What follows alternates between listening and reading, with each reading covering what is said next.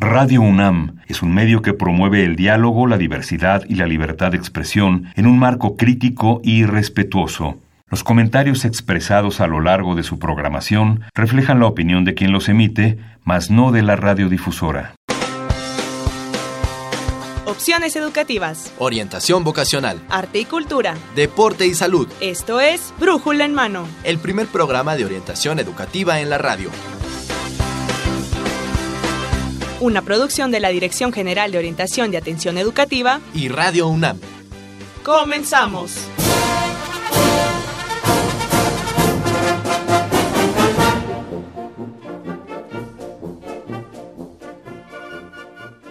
Hola, ¿qué tal amigos? Muy buenos días, sean bienvenidos a Brújula en Mano, el primer programa de orientación educativa en la radio. Hoy, 18 de noviembre de 2019, estamos transmitiendo para ustedes nuestro programa número 1224 a través del 860 de amplitud modulada y en internet en www.radionam.unam.mx. Yo soy Miguel González y tengo el agrado de presentar en los micrófonos a mi compañera, la doctora Livia Gómez, académica orientadora de la Dirección General de Orientación y Atención educativa. ¿Qué tal, Livia? Muy buenos días, ¿cómo estás? ¿Qué tal, Miguel? Muy bien, muchas gracias. Aquí empezando este programa desde tempranito y con temas bien interesantes, Miguel. Pues sí, la verdad es que tenemos dos temas, bueno, y ustedes lo saben, siempre son dos temas, pero esperemos sobre todo para los chicos chicos. Chicos, chicos. Chicas también. Y chicas también. Chicas también. Claro. A ver, ¿por qué tenemos temas para ellos? Así es, Miguel. Vamos a hablar sobre el taller de ciencia para jóvenes, que estoy muy emocionada de hablar de ello, pues eh, he tenido la oportunidad de, participar en, este, en esta experiencia. Es una experiencia increíble y aquí tenemos invitadas que nos van a hablar de, esta, de, esa experiencia. Claro que sí. Y también para los muchachos que están cursando eh, la parte del, del bachillerato, de la licenciatura, bueno, que son universitarios, tenemos información con respecto a becas. Así que mucha atención. Les recordamos que tenemos medios de contacto, pero también les queremos recordar que como es un programa grabado, en esta ocasión no tenemos teléfono. Así es, Miguel, pero nos pueden seguir en nuestra transmisión de Facebook a través de Brújula en Mano. Saludos en la, transmisión. O nos pueden mandar un correo a brújulaenmano.hotmail.com. Exactamente, son los medios de contacto, toda la información que quieran saber, algunas dudas o preguntas, nos las hacen llegar por estos medios, Facebook, correo, y entonces les estaremos dando una, una respuesta pues, un poco más adelante, por aquí. ahorita estamos de puente. Muy bien. Pero bueno, vamos, porque tenemos mucha información, vamos a arrancar con nuestro primer tema que corresponde a... Centro de Orientación Educativa. Exactamente, corresponde a orientación educativa. Así es, Miguel. Vamos a hablar sobre el taller de ciencia para jóvenes y para eso tenemos a dos grandes invitadas, Miguel. Tenemos a la maestra Isis Alvarado Sánchez, ella es profesora de biología del Colegio de Ciencias y Humanidades Vallejo. Y también tenemos a Paola Pérez González, ella es alumna y fue monitora del taller de ciencia y actualmente está estudiando el primer año en la Facultad de Medicina. Bienvenidas, chicas. Hola, ¿qué tal? ¿Cómo están? Hola, muchas gracias por la invitación. Gracias. Muy bien, chicas. Bueno, pues entonces queremos que, le cuenten a toda nuestra audiencia ¿Qué les motivó a implementar este taller de ciencia para jóvenes que va dirigido, dirigido al bachillerato de la UNAM? A ver, maestra Alvarado, si nos pudiera, nos pudiera compartir. Bueno, este taller en realidad tiene historia. Es digamos, el hermano pequeño del taller de ciencias para jóvenes que se lleva a cabo en el Centro de Geociencias en Querétaro, en la UNAM Juriquilla. Eh, allá, en realidad, todo el, el comité que organizó, este, tenemos ya cinco años trabajando. En un principio fue únicamente como mi participación en taller de ciencias para profesores, pero el año pasado me invitan al de jóvenes como observadora nada más. Eh, cuando termina el taller, pues yo quedo enamorada de todo lo que se ve y en cuanto a los avances en los jóvenes y la seguridad, todo lo que aprenden. Y me dicen, pues tú podrías hacer uno allá en la Ciudad de México. Entonces, pues siempre vamos encontrando como gente que nos ayuda y nos impulsa nuevos proyectos y ellos fueron los que sembraron esa semillita en mi mente y decir, bueno, podemos hacerlo acá. Después de eso, pues metemos un proyecto enfocado para gestionar recursos. El PB 2016-19, que se llama Camioneta sobre la doble hélice, acercando a los jóvenes a la ciencia, y ellos nos dan recursos porque creen en este proyecto, ¿no? Eh, en realidad nos lleva a pensar que todas estas experiencias que ya hay de talleres de ciencias a nivel nacional, porque Querétaro no es el único, eh, tienen resultados y tienen impactos verdaderos en cuanto a orientación vocacional. Entonces nosotros teniendo acá CEU, las diferentes FES, pues podría ser una buena opción. Entonces en realidad nos lleva y nos motiva el hecho de, de que la juventud tome buenas decisiones en cuanto a la orientación de las carreras que van a estudiar y y aprovechar los recursos que nuestra universidad ya tiene. Entiendo que son dos, dos programas, uno que es el de Querétaro. en realidad hay varios talleres de ciencia eh, a nivel nacional. No, nosotros no somos el, de hecho somos el más joven.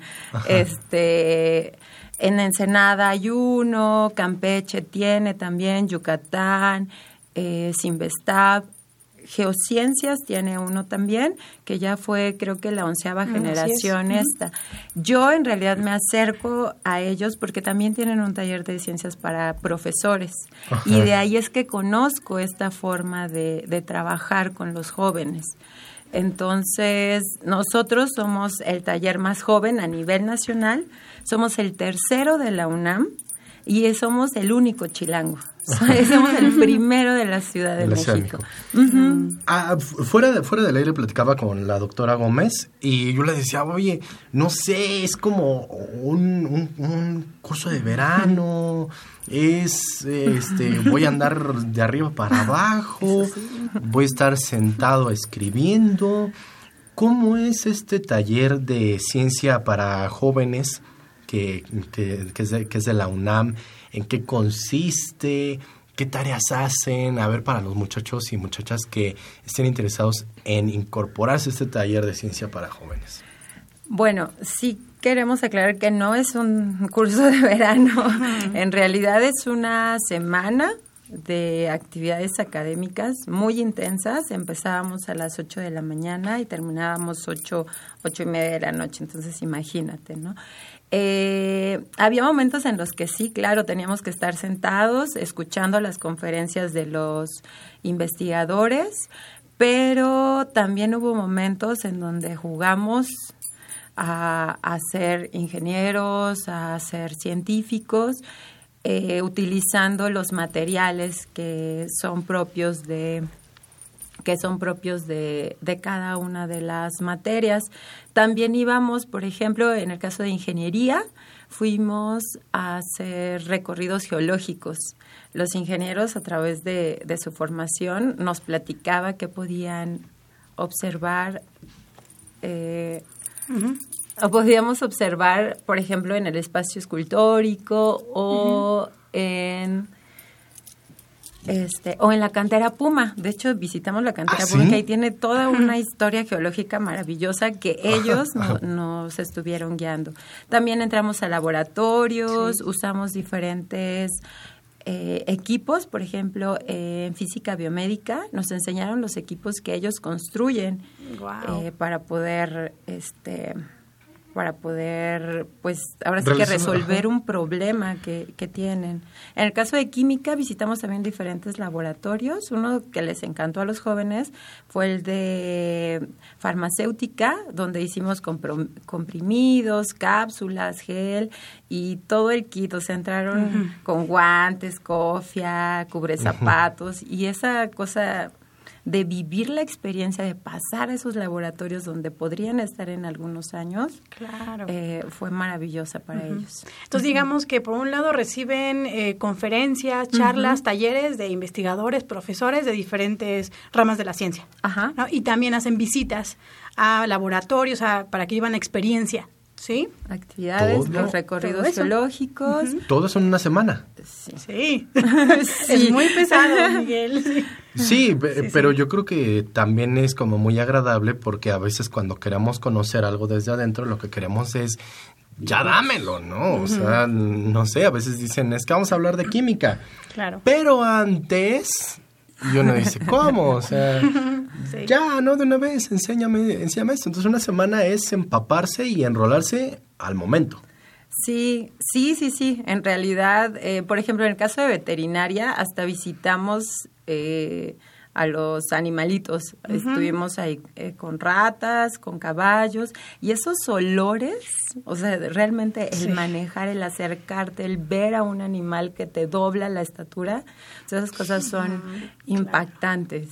Pero bien importantes para aquellos que quieran estudiar ese tipo de carreras, porque luego no se lo imaginan, Miguel. O sea, dice, ay, sí, quiero ser, estudiar veterinaria porque me encantan los perritos y los gatitos, pero en realidad en lo que se tiene que enfrentar es una realidad muy, muy diferente. Entonces me parece que este taller es una excelente oportunidad para que se acerquen, para que conozcan, para que lo vivan y puedan tomar buenas decisiones.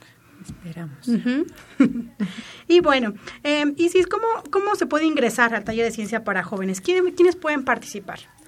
Bueno, eh, estamos buscando jóvenes de segundo año de bachillerato que estén inscritos, más o menos un rango de edad entre 15 y 17 años, y ellos tienen que pasar por un proceso de selección. Se les pide una carta de motivos, una carta de recomendación de alguno de sus profesores y datos generales. A partir de esa carta de motivos se hace una selección y hay todo un proceso de registro.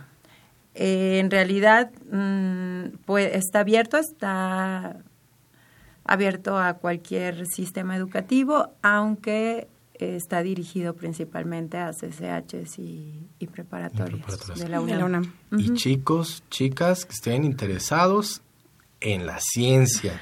Sí, O sea, y con- que no sepan qué van a estudiar todavía, que se van a dedicar a algo de ciencias o quizá ingeniería, porque también incluimos ingenierías, pero que tal vez no tengan claro que este espacio en realidad sea algo que les ayude a definir qué es lo que quieren estudiar.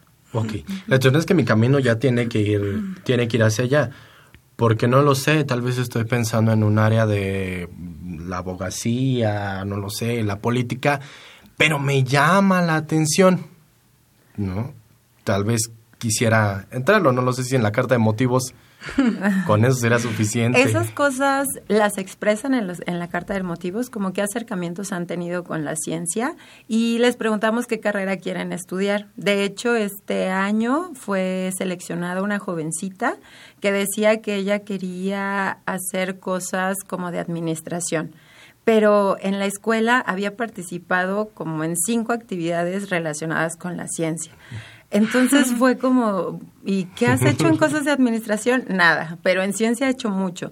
Entonces, justamente creemos que este espacio es algo que les puede ayudar a definir, ¿no? ¿Por qué has hecho tanto Claro. relacionado con ciencias y dices que vas a estudiar otra cosa totalmente... Sí, quizá ahí te vean otros factores, a lo mejor la familia está ahí presionando, hay muchos factores, pero quizás si el interés genuino pues está en la ciencia, entonces qué, qué maravilloso que tengas este espacio para que te des cuenta de eso y tengas la libertad de poder elegir eso que tanto te llama la atención. Me, me llamó también la atención porque, como mencionaba la, la maestra Alvarado hace unos minutos, el, el irte involucrando con algunos olores y uno a veces ahí dice, ay no, no, ya no. Entonces sí nos puede ayudar muchísimo el, el empaparse, el estar en estos talleres, este, conocer a gente a través de las charlas que en algún momento estuvo como nosotros, Claro. preguntándose y que ahora los vemos ahí pues dominando todo un público, hablando de lo que ha hecho y tal vez nos dicen, no, yo quiero ser como esa persona. Así que esto sí es, sí es lo mío, ¿no? Sí, Puede, puede ayudar. Con, con respecto a, a esto que está, estamos trabajando actualmente en la universidad, que es la perspectiva de género, este taller de ciencia para jóvenes se trabaja desde una perspectiva de, de género. ¿Cómo están estas situaciones? Sí, la verdad es que sí tenemos esta tendencia.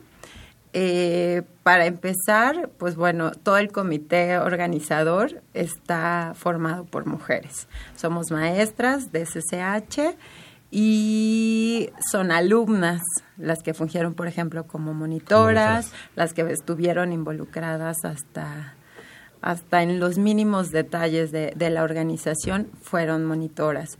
En el caso de los chicos y las chicas seleccionadas, en su mayoría eh, estamos hablando de un 60% eran jovencitas. Eh, en cuanto a la selección, no es que se les diera preferencia, simplemente se recibieron mucho más solicitudes de mujeres, y estaban mejor hechas, mejor redactadas, incluían todos los aspectos que, que se habían solicitado. Entonces, en realidad estamos viendo que, que hay deseo de las jovencitas en participar en estos espacios, que no es nada más una cuestión meramente académica sino que también se está dando un soporte personal. En nuestro caso contamos con el apoyo de la DEGOAE, que nos dio un taller de elección de carrera y ahí justamente se hablaban de este tipo de cosas como de estereotipos o de la misma fortaleza en cuanto a autoestima que teníamos para poder tener y tomar esas decisiones de acercarnos a carreras que tradicionalmente tienen esta carga masculina. E, e, exactamente. Eh, la historia tiene muchos hombres que son reconocidos por sus avances en, el área de la ciencia y han sido pocas las mujeres y lo que me llama la atención y que me agradece es que ahora eh, ellas son las que empiezan a, involucrarse en estas áreas y que pues son el futuro ahora y más adelante mujeres estaría muy agradable también no que, que investigadoras, Por que supuesto. aplicaran todos estos conocimientos. Que tengan modelos, Miguel, a que puedan seguir, porque muchas veces son los hombres los que son reconocidos, los que conocemos, ¿no? Pero no así las mujeres. Entonces eso también es importante para, para las chicas, se puedan Ah. identificar. Ahora imagínate convertirte en el modelo. Ajá, bueno, claro, en unos añitos, por supuesto que sí. Claro, claro. Ah, eh, con respecto a, a el- la forma en la que este taller contribuye a la elección de carrera, a mí me gustaría platicar con, con Paola Pérez González, porque eh, quiero entender que Paola, bienvenida nuevamente. perdón. Gracias. Tú estuviste en el taller de ciencia para jóvenes. Sí. Eh, ¿Cómo fue? A ver, ¿cómo llegaste? Platícanos. yo ayudé como monitor en el taller y empezó porque en CCH tomé un curso de biología molecular. Entonces, en ese curso, que lo dirigió la maestra Isis, junto con otro equipo de monitoras y comité, me enamoré. O sea, ya tenía inclinación por el área científica, pero pues estaba, estaba entre si medicina, si biología, si química y demás. Y en ese taller me enamoré. Entonces, eh, después llega el taller de ciencias y pues mandé mi solicitud como para ser tallerista, pero la maestra Isis me invitó para ser monitora y entonces eh, pues sí, acepté la invitación porque quería devolverle a mi escuela como ese poquito pedacito de felicidad que me dio. Y entonces, eh, bueno, y ser monitora implica todo, desde leer solicitudes, aceptar a, bueno, ver a quiénes son, quiénes son mejores candidatos para aceptar y quiénes, pues tal vez no tanto, eh, organizar las, las conferencias con los científicos, eh, todo, todo, estar con los, con los chicos, resolverles dudas, toda la parte administrativa. Y bueno, pero fuera de eso, fue una experiencia muy agradable porque estar conviviendo con científicos, con investigadores, con personas que estudian lo que a lo mejor tú quieres estudiar y platicar de cerca con ellos es una experiencia muy bonita. Y en cuanto a los chicos, pues, o sea, estaban súper felices y además vinieron personas de otros estados a tomar el taller, de Oaxaca, de Sinaloa, y se enamoraron de la universidad. Y dijeron, no, pues en donde vivo a lo mejor hay muchos prejuicios, pero no me importa, voy a hacer lo que tenga que hacer para venir aquí y estudiar en la UNAM, porque ya sé qué carrera quiero. Sí. Comentabas que tú estabas entre biología, entre medicina. Sí. entre- A ver, eh, ¿por qué al final te decidiste por, por medicina? Por medicina. Eh, el formar parte de estos, de este curso de biología molecular y de este taller de ciencia para taller de ciencia para jóvenes, ¿cómo impactó en tu elección de carrera? Uy, eh, bueno, mi inclinación ya era en área 2, área científica, pero cuando fue lo de biología molecular, eh, pues justo hicimos prácticas con muestras de ADN, de DNA, perdón, Y entonces vi, bueno, qué carreras me van a acercar a poder estar haciendo esas prácticas más seguido y me va a permitir adentrarme más en ellas. Entonces, conforme eso fui descartando. Y bueno, área médica me pues incluye esta parte, además de dar un servicio a, la, a las personas, que es lo que en realidad me pues me llamó más. Oye, Paola, ¿y tú que acompañaste a los talleristas en todo, todo, todo, todo, el taller? ¿Qué actividades crees que son las que más les gustaron o más les impactaron o las que más les ayudaron como a, a ver, a elegir carrera? ¿Cuáles serían? Yo pienso que justo fue el acercarse a, a investigadores científicos eh, directamente, porque ellos estaban súper abiertos a hablar con los chicos, a sentarse con ellos, a platicar. Entonces, que resolvieran dudas fue lo que más les ayudó, además de que, pues como entramos a laboratorios y demás, literalmente pues vivieron la experiencia de cómo es ser eh, un químico o cómo es ser un biólogo, un físico o un físico biomédico. Eh, entonces, eso eh, te ayuda muchísimo. Ahí me di cuenta de que yo no serviría para ser veterinaria, por ejemplo. Entonces, sí, vivir la experiencia tal cual, les ayuda muchísimo. Justo, o sea, después del taller, además, formaron lazos tan, tan bonitos que ellos mismos están haciendo pequeños clubs de, de ciencia en sus escuelas y, y demás. Entonces, también el taller sirve para eso, para conocer a más personas y abrirte el panorama de que hay toda una gama de, de carreras y de áreas a las que te puedes dedicar. Ok. Oye, eh, Paula, Mm, me comentas esta parte de las relaciones que haces con las demás personas, ¿no? Te pueden servir como, como enlaces más adelante en un futuro. Además de lo que tú realizaste de, de bueno, cuando tomaste el, curso de biología molecular, ahora que estás como monitora en este taller de ciencia para jóvenes, ¿Qué otros aprendizajes has adquirido? ¿Qué destacarías que les dices a los chicos? Oigan, es que cuando van a este taller no solo se quedan con, con entrar a los talleres o, charlas, o escuchar las conferencias. Sí, es que estos eh, acercamientos a la, al área científica o cualquier área, más que el aprendizaje académico de las conferencias, te deja una experiencia que yo creo que es lo que más valoramos todos porque justo formas lazos con personas que sabes que te van a ayudar en algún momento a seguirte direccionando en pues en el camino que quieres tomar. Estos chicos que están que formaron sus, sus grupitos para hacer cosas científicas, pues imagínate, son niños que no se conocían de otras partes del país, se conocen y ven las afinidades que tienen y empiezan a crear este tipo de cositas.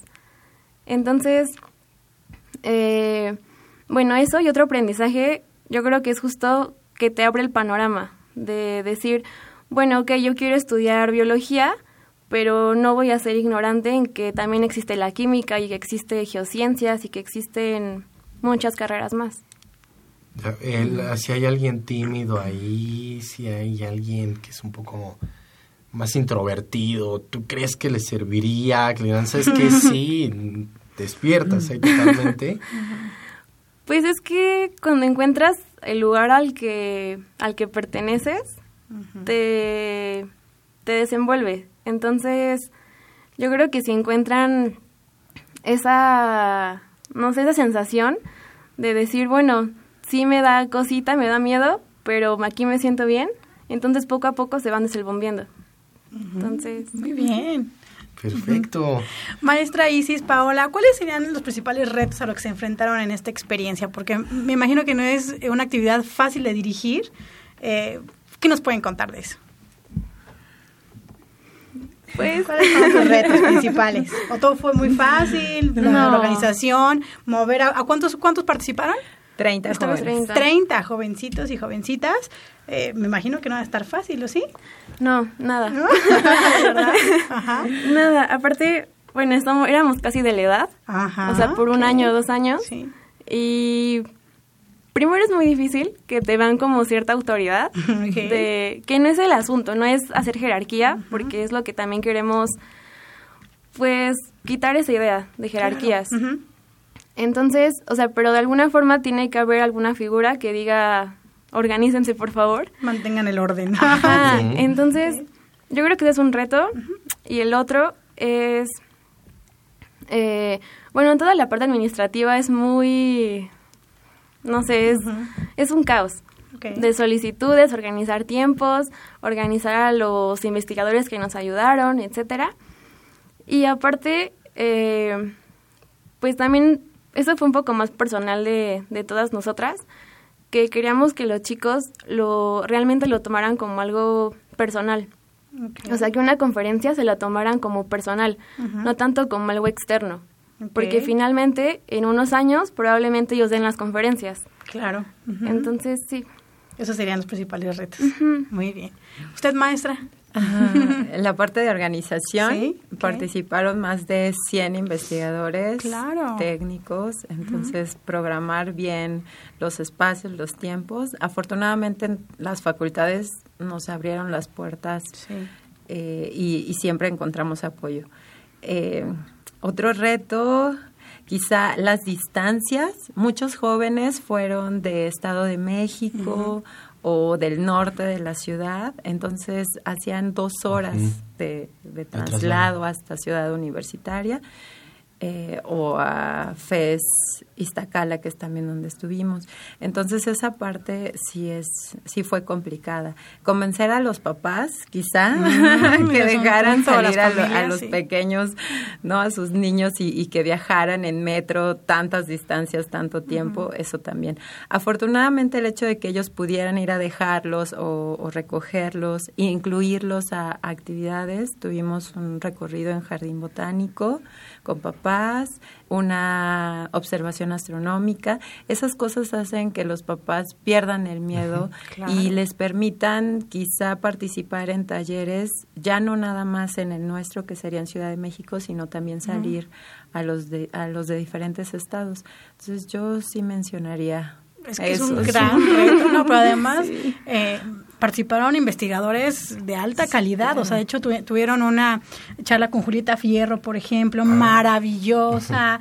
Entonces, no es fácil, la verdad es que quiero quiero felicitarlas por este gran proyecto. Nosotros formamos parte de este proyecto porque damos un taller de elección de carrera, Miguel, en donde tratamos pues en una sola sesión porque no tenemos mucho tiempo, pero este, algunos factores de elección de carrera, hacemos una prueba de intereses vocacionales, entonces un poquito intentamos también apoyar este, este proyecto desde, desde ese punto, ¿no? Para que sea más fácil para los chicos tomar decisión y aprovechen todos los recursos que tiene el taller de ciencia para ellos. Todo lo que les da la universidad y qué bueno que lo menciona maestra Alvarado, este pues esta llamada a hacer que se le hace a los papás, ¿no? Decirles, oigan, es un beneficio para sus hijos, para sus hijas. La verdad que es un taller que les va a ayudar muchísimo mm, pues en la parte personal, pero también en la parte académica, a definir realmente qué es lo que quiero. Y es que, papá, sí es esa carrera o no, y estoy a tiempo. ¿no? Ayuda, ayuda muchísimo que se puedan acercar. Además, el beneficio que tú dices que te den una charla acerca de, de elección de carrera esta prueba de los intereses y aptitudes. Claro. No todos nos terminamos de conocer al 100% y creo que cuando tenemos de 15 a 17 años, pues mucho menos. Entonces, el taller de ciencia para jóvenes es súper rico y por eso que quisiera saber cuándo viene a apertura de alguna convocatoria, si los muchachos, muchachas que estén interesados en participar en este taller de ciencia para jóvenes, dónde pueden encontrar información, dónde me inscribo, cómo le hago. A ver, porque me llamó la atención. Yo ya no puedo, pero... pero se me pasó dos años. Igual lo podemos invitar para que nos dé una conferencia. bueno, el próximo taller es en verano es la segunda semana de junio. Estamos planeándolo del 7 al 13 de junio del 2020. Falta todavía medio año en lo que estamos organizando todo de nuevo. Eh, tenemos un correo eh, que se llama ciencia.vallejo.gmail.com. Ahí nos pueden escribir cualquier duda pero la información como más accesible para los jóvenes la pueden encontrar en nuestro Facebook que la página es Taller de Ciencias para Jóvenes Vallejo y nuestro Instagram que es ah, TCJV UNAM. Ok, TCJV V UNAM. UNAM. Ese en, en Instagram. En Instagram. Facebook, taller. De Ciencias para Jóvenes Vallejo. Perfecto. Y si tienen alguna duda, el correo, Miguel, es ciencia.vallejo.gmail.com. Perfecto, muchachos, muchachas, pues conozcan este, este taller, conozcan a la maestra Isis Yolotzin, conozcan también a Paola Pérez, que ahí va a estar con ustedes. Háganle caso. Por favor. hay hay una, una pregunta que dicen, ¿este taller de ciencias para jóvenes es solo para estudiantes de la UNAM? ¿O se pueden incorporar algunos otros chicos, chicas? No, este, en realidad, digo, sí surge de la UNAM, pero está abierto a que se incorpore cualquier joven de educación media. De hecho, tuvimos eh, jóvenes del Estado de México, de la Preparatoria del Estado de México, dos jóvenes de una escuela privada y tres jovencitos que venían de estados de, de diferentes estados de la República. ¿Mm? Entonces, la única condición ahí es que est- estén en el segundo año de bachillerato. Eso es importante. Y hagan su Si estoy más proceso de selección.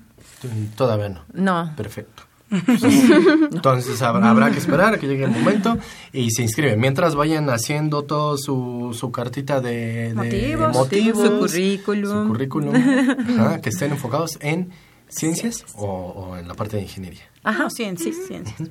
Perfecto. Pues, Livia, la verdad que ah, yo Bien me quedé con las ganas. Ya. sí. No, pero, no, hombre, de veras, yo encantado de ir a, a, este, a conocer, a mí sí me, sí me gustaría, pero porque me da la atención. Pero muchachos, ustedes están, muchachos también, si ustedes están interesados en alguna, en alguna licenciatura de estas, de estas áreas, Sí, anímense. Anímense. recomendable.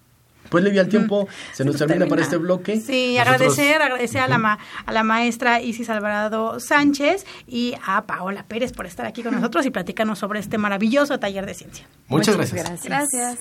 Y bueno, nosotros vamos con nuestro siguiente tema. Recuerden que vamos a hablar de. Becas.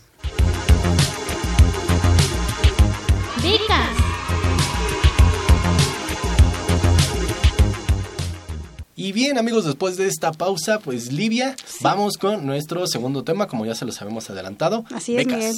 Becas. Y tenemos invitados, invitados especiales el día de hoy. Claro que sí, así que muchachos y muchachas estén muy atentos, vamos a darles eh, mucha información, más que nada, acerca de las becas, una nueva modalidad, así que queremos eh, presentarles las voces que van a estar durante los próximos minutos. Nos va a acompañar la voz de la licenciada Leticia Ánimas Vargas, quien es coordinadora nacional de becas para el bienestar Benito Juárez, que vamos a ver de qué, de qué se trata esta, esta nueva beca. Asimismo, tenemos al doctor Mauricio Reina Lara, director de becas y enlace de la comunidad de la Dirección General de Orientación y Atención Educativa. Bienvenido, doctor. Muchas gracias por la invitación, gracias. Gracias por estar aquí con nosotros para platicarnos. Así que está de, de esta beca tan interesante. Doctor, ¿cuál es la transformación que ha venido a dar al universo de las becas de nuestro país la creación de las becas para el bienestar Benito Juárez? Bueno, aquí me, enfoca, eh, me enfocaría solamente a lo que tiene que ver con la universidad, ¿no? Claro. Pero realmente la transformación que ha hecho la beca Benito Juárez eh, con esta administración federal es que, pues bueno, lo- la idea es que la población objetivo, que ahorita obviamente nos lo va a decir la coordinadora Claro. nacional, el- la población objetivo es para todo el nivel de bachillerato. O sea, esta es una beca que denominada beca universal. Esta beca universal lo que va a hacer es, como su nombre lo indica, que todas las modalidades que antes existían, pues desaparezcan y solamente se focalice el recurso para becas para el bienestar Benito Juárez.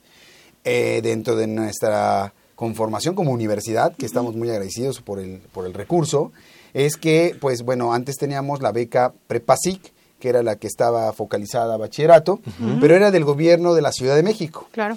Y ahora lo que pasa es que la beca de Prepasic del gobierno de la Ciudad de México se fusiona con la beca Bienestar Benito Juárez y todavía mejor que la- los planteles que no están dentro de la Ciudad de México se benefician, en nuestro caso, pues el DCH Naucalpan, ¿no? que también entraría a esta, a esta modalidad de beca. Entonces, esto es lo que va a transformar una beca universal para todos los estudiantes del bachillerato. Eso está, está muy agradable porque sí, Claro. había una separación, ¿no? El, el plantel del CCH en Naucalpan al estar fuera de la ciudad ellos decían, ay, nosotros, ¿Nosotros qué? de todas formas se tenía, se tenía una Otra modalidad, modalidad. de, de beca. Entonces, muchachos, muchachas, esta ya no se espanten de que no hay, es que mi prepa sí, ¿qué onda? Bueno, ahora es esta beca universal Ok. de- eh, Ben- es Benito Juárez. En el caso particular, doctor Reina, de nuestra universidad, ¿hay algunos números aproximadamente cuántos chicos, chicas están gozando de este apoyo de la beca para el bienestar Benito Juárez? Pues a- a- a- aquí actualmente en nuestro sistema de bachillerato tenemos aproximadamente una- un padrón o una matrícula de alumnos de más de 111 mil alumnos ok. y de los cuales no hay límite. Fíjense, es algo importante que lo sí, sepan claro. nuestros chicos. O sea, no hay límite porque nos están dando recurso para todo aquel estudiante que se encuentre matriculado. Wow. O sea, con el hecho de estar matriculado puede gozar de este beneficio. Ah, eh, dentro del puede ser que a- algún estudiante por sus condiciones, porque tiene otra beca, porque se va de movilidad, pues no tome la, la beca y no solicite pues el beneficio. Pero ahorita aproximadamente tenemos 108 mil, de los cuales obviamente se encuentran con este beneficio. 108 mil de la matrícula de más de 111 mil. 108,000. Ajá. Entonces ese es aproximadamente lo que tenemos en este, en este, hablamos de eh, para eh, acuérdense que CCH lo medimos por cuatrimestre Sí. y eh, lo que es este prepa por el, el año escolar o el ciclo escolar pues no entonces de acuerdo a que esa modalidad es el padrón que actualmente manejamos dentro de este beneficio de la beca verdad que son buenos números. Sí, Sí, claro. así es. Casi el 100. Y que el- la ventaja es que el- es para todos. Sí. Entonces, cualquier alumno de eh, bachillerato, ya sea nacional preparatoria y colegio de ciencias humanidades, puede acceder puede a esta acceder. beca. únicamente la, la restricción es que no tengan una modalidad de beca de recurso federal Ah, o, ok. o sea que por eso es que nosotros como universidad, si te- tuviéramos alguna otra modalidad de, de este beneficio, no podrían tenerlo. Hay que hablar también que, Livia, o sea, es importante que lo tomen en cuenta este, los estudiantes. Por ejemplo, tenemos becas de el contrato colectivo de trabajo de Stunam o de APAUNAM, Sí. de los dos sindicatos, en donde si tú eres académico, a tus hijos puedes tú gozar de ese beneficio de beca.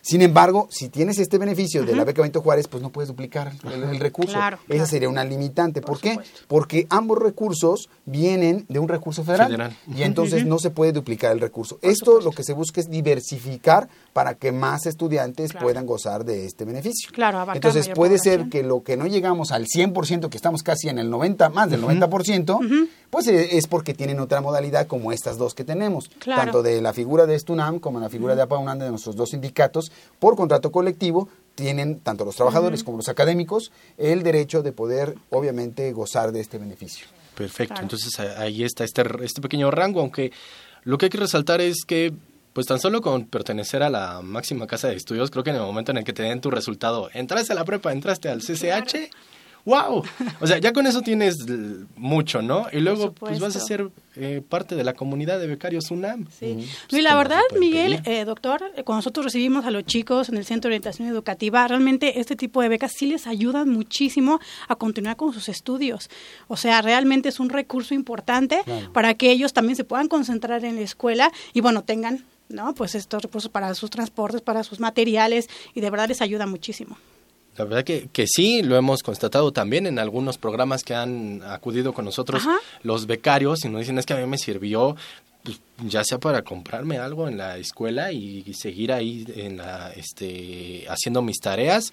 Incluso a veces también el apoyo lo utilizan en la parte personal, no Por tanto en supuesto. la, en la académica.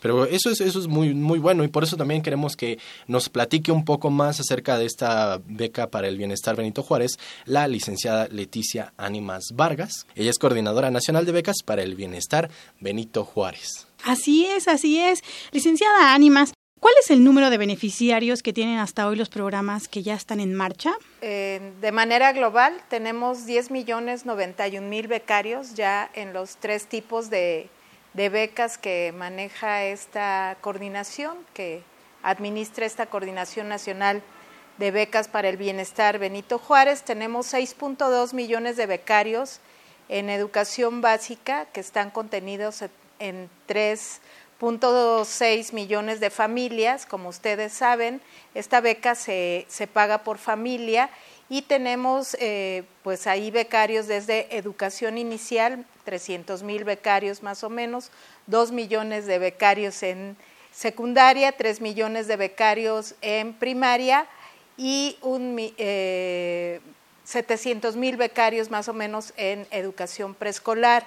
En educación media superior tenemos tres y medio millones de becarios ya inscritos eh, y 300 mil becarios del programa Jóvenes Escribiendo el Futuro, además de otros 300 mil becarios del eh, programa que antes se denominaba Pronaves.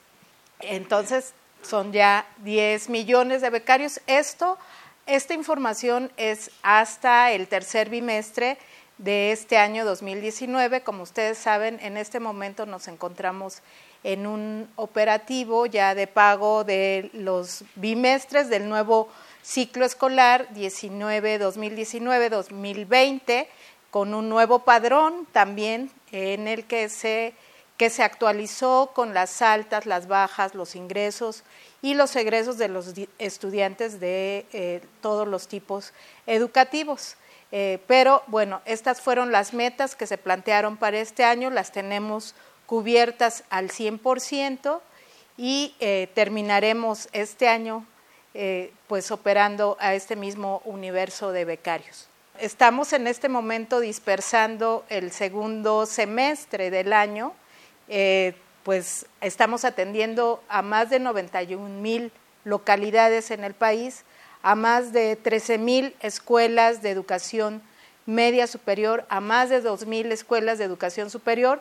Este, bueno, excepto educación superior, que está bancarizado todo, que ahí sí va el recurso de la tesorería de la federación a las cuentas de los beneficiarios, pues ya este, se dispersó. Creemos que en este momento ya está cubierto totalmente ese, ese padrón de 300 mil alumnos que están en el programa Jóvenes Escribiendo el Futuro.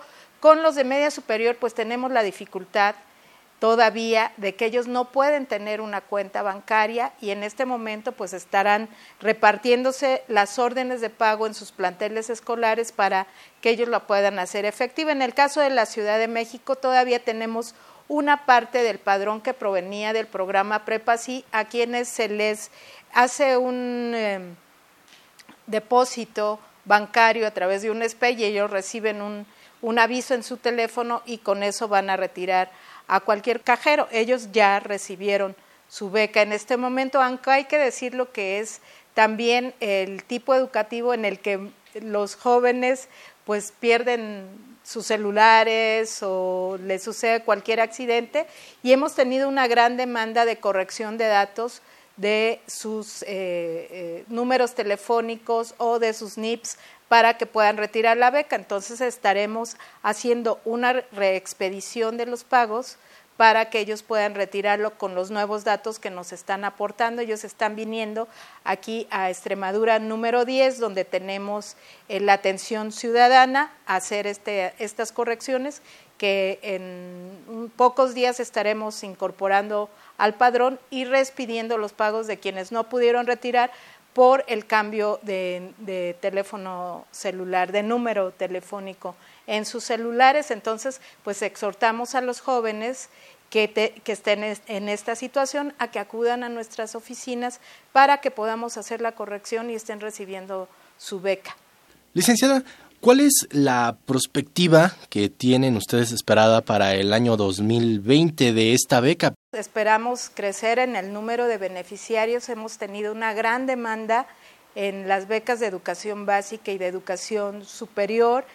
Por supuesto, queremos ampliar el universo de los beneficiarios que tenemos, pero bueno, esto dependerá también del presupuesto que apruebe el Congreso de la Unión, que en estos días está debatiendo precisamente este punto, pero lo más importante es que las becas cumplan con sus objetivos, que es aumentar la matrícula, eh, la permanencia y la conclusión eh, de los eh, estudiantes en todos los tipos educativos, básica, media superior y superior, y que logremos incrementar, sobre todo en la población a la que están focalizados nuestros programas, pues la, la conclusión de la educación obligatoria, que es hasta este momento de 15 años, 15, 18 años, ¿no? Más o menos, porque ya la educación inicial también es obligatoria a partir de la reforma al artículo tercero constitucional. Esto es lo que, esta es nuestra expectativa para el 2020,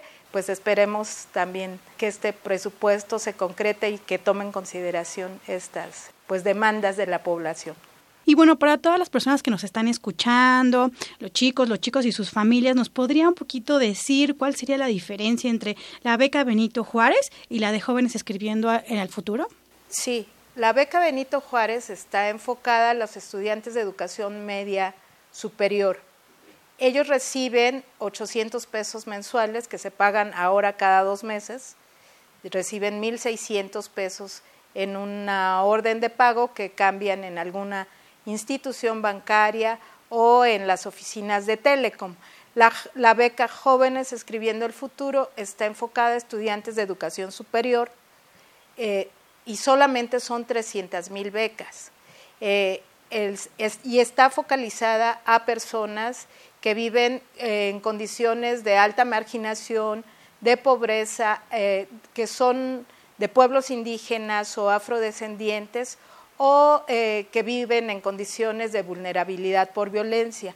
Ellos reciben 2.400 pesos mensuales, eh, 4.800 pesos cada bimestre. Las becas todas se pagan solamente por 10 meses, lo que dura el ciclo escolar. Licenciado Ánimas, ¿cuáles son los indicadores con los que evalúan el impacto que ha tenido esta beca Benito Juárez? Son becas de operación reciente, hemos operado un semestre apenas, de enero a junio eh, de este año. En este momento estamos ya en la dispersión del segundo bimestre, digamos que son programas jóvenes. Eh, aún no hemos evaluado los indicadores que nos interesan, que son los que acabo de mencionar, del aumento de la matrícula, de la permanencia y de la conclusión de los estudiantes de los distintos eh, tipos educativos, pero nosotros creemos que el próximo año, a mediados del próximo año, ya se estará en condiciones de saber qué está pasando. Sin embargo, sí hemos hecho algunos estudios, pero no llegado a conclusiones duras, digamos, por eso no me gustaría eh, pues darlas a conocer en, en este momento, ¿no?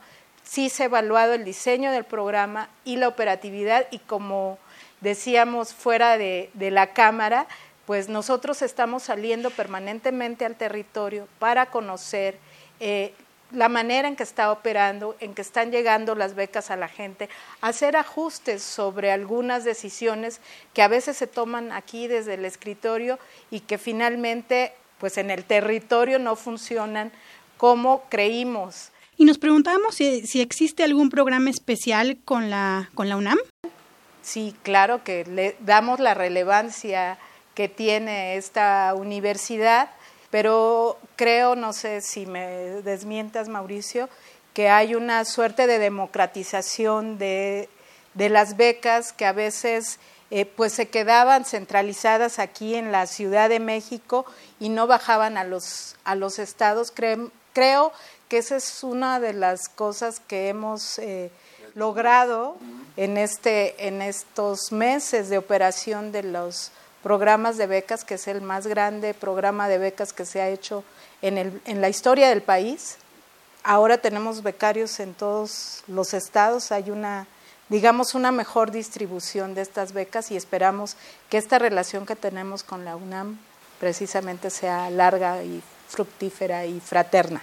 Claro, no, con mucho gusto. Pues, licenciada Ánimas, el tiempo se nos termina, pero quisiéramos que nos regalara un comentario final, algún mensaje que quisiera enviar a, a, los becarios y becarias que están disfrutando de este apoyo o también a aquellos que están interesados en ser parte de estas becas para el bienestar Benito Juárez. Yo quisiera compartirles que cuando llegamos a la, al organismo que antecede a la Coordinación Nacional de Becas, el Sistema Educativo Nacional, no tenía un registro nominal de los estudiantes que reciben una beca en el país y especialmente en el caso de la educación media superior, pues había datos agregados. Sabíamos que en una escuela había un número determinado de estudiantes, pero no sabíamos quiénes son, cuáles son sus intereses, cuál es su CURP, eh, detalles de ese tipo. Ahora el sistema educativo nacional puede contar también con la base de datos que tenemos en la Coordinación Nacional de Becas y eso permitirá sin duda una mejor planeación, un mejor desempeño, una mejor manera de trazarnos objetivos en eh, la Secretaría de Educación Pública para atender a la población y para coadyuvar a ser efectivo pues eh, este derecho a la educación que tenemos todos los mexicanos y las mexicanas. Pues sí, la verdad que está muy, muy interesante esta beca para el bienestar Benito Juárez, que rescatamos, como lo mencionamos al inicio de este bloque, es universal. Y que pues hay esta alianza entre esta Coordinadora Nacional de, Becas y la UNAM. Pues muchas gracias eh, a Mauricio Reina, que está aquí con nosotros en, los micrófonos de Radio UNAM. Gracias a la UNAM por esta oportunidad de comunicarnos con todos los estudiantes. Ha sido de, verdad este, pues, aleccionador trabajar con ustedes este año, este, de cerca, ver de cerca todo este universo que es nuestra máxima casa de estudios del país y bueno, tener la satisfacción de precisamente, eh, aquí hablamos de cifras, pero detrás de cada número que nosotros nombramos, tener la conciencia de que estamos hablando de personas jóvenes sobre todo, que se están pues esforzando por construir una mejor sociedad. Muchas gracias. Doctor Reina, pues prácticamente se nos está terminando el programa, pero quisiéramos que nos diera un mensaje final tanto para los becarios, pero pues también para, para esta coordinación de, becas que se de esta alianza que se tiene con ellos. Claro, es muy importante destacar y, me gustaría primero agradecerle a la coordinadora, a la licenciada Leticia Ánimas Vargas por la gran disponibilidad que hay en su equipo, en la labor, lo que acaba de decir que ella hace las visitas a las entidades federativas para ver cómo se está recibiendo el, recurso, cómo lo están recibiendo los estudiantes, qué le comentan. Es algo importante. Le, podemos decir que nosotros lo hemos replicado con testimonios, o sea, con testimonios de, nosotros, de, de, becarios que tienen esta naturaleza y que dicen, mi vida pero eh, es permanente en los estudios gracias al beneficio económico que tengo. O sea, eso es realmente que lo que tenemos en papel, lo que hacemos en nuestro trabajo y a veces no vemos los rostros a quienes estamos beneficiando, eh, que ahora lo estemos viendo y que ahora es una realidad. De verdad, agradecemos. No hay, no hay manera de agradecer tan, tantos beneficios que ha tenido nuestra gran casa de estudios y que nosotros que estamos en la parte operativa, pues agradecemos el estar aquí y poder ayudar a tanta gente, a tantos estudiantes, ¿no? Y que lo haremos con mucho gusto y lo seguiremos haciendo con el hecho de que ellos puedan optar por una beca. Y algo también importante, que eh, el estudiante también tome conciencia de que esta beca es en su beneficio tanto efectivamente porque puede usarlo para este libros, para pasajes, para este comida, comida que son obviamente eh, lo que muchas veces no vemos y que a veces que estudiantes pues llegan a los planteles sin comer o que ya no tienen oportunidad en su domicilio, dos, dos horas de, traslado para obviamente llegar a los planteles, o sea, y que ahora ya puedo a lo mejor con eso comprarme una torta, comprarme un jugo, comprar, o sea, esa es parte de lo que de la labor de la formación educativa que tiene esta universidad y que tiene el país. Entonces, estamos construyendo con esto, pues el hecho de seguir en la permanencia de los estudios en bachillerato y el hecho de que sea en bachillerato en una forma educativa, como bien lo hacen en orientación educativa, es sembrar para tener futuros profesionistas que transformen la vida y la política de este país. Así es. Exactamente, la situación es que ellos van a continuar con esta, con esta formación y más adelante se retribuyen un ciudadano Claro. que es de beneficio para la sociedad. Y sobre todo, como bien como lo comentabas, en esto no, no, hace, no sería posible si no es con el equipo que también obviamente toda la disponibilidad que hay de la Coordinadora Nacional de Becas. Leti, muchas gracias por todo tu apoyo, por todo el, equipo que, que, está este, bajo tu, tu eh, bajo tu estructura como coordinación nacional que obviamente nos ayudan y que obviamente hay veces que no saben, o sea, tras bambalinas pasan muchas cosas que no, no se ve en el, en el recurso, pero que hay veces que, que los bancos no sacan el recurso, que, que ya tenemos, sabes, que porque Hacienda no le no ha liberado parte del recurso, etcétera, ¿no? Hay muchas cosas que, que gracias al trabajo de mucha gente que está en su equipo podemos lograrlo, porque solos no podríamos lograrlo. Exactamente, muchachos, muchachas, eh, a veces no se ven los rostros, están trabajando detrás, se, ¿verdad? Se, recibe el apoyo y, se siente tan rico. Pero sí, hay una, una, gran cantidad de personas. Y también, pues, la, Dirección de Becas y Enlace con la Comunidad de la UNAM, que es, el, es donde se hace todo este trabajo aquí en la universidad. A través de la Coordinadora Nacional de Becas para el Bienestar, Benito Juárez y todo su equipo, la licenciada Leticia Ánimas Vargas, que, que estuvo con nosotros aquí en este, en este programa que nos da toda la información de becas para el bienestar. Benito Juárez y nuevamente este apoyo que es para bachillerato. También llamado a los, a los chicos y chicas que forman parte del bachillerato de la UNAM, que podrán disfrutar de este apoyo, siempre y cuando no se junte con otro apoyo que provenga de un recurso federal. Exacto, que sepan que no pueden duplicarse las becas, pues en ese sentido. ¿no? Nos tiene que alcanzar para todos y todas. Exacto. Por favor, pues. Eso es lo he dicho, para todos y todas. Para todos y todas.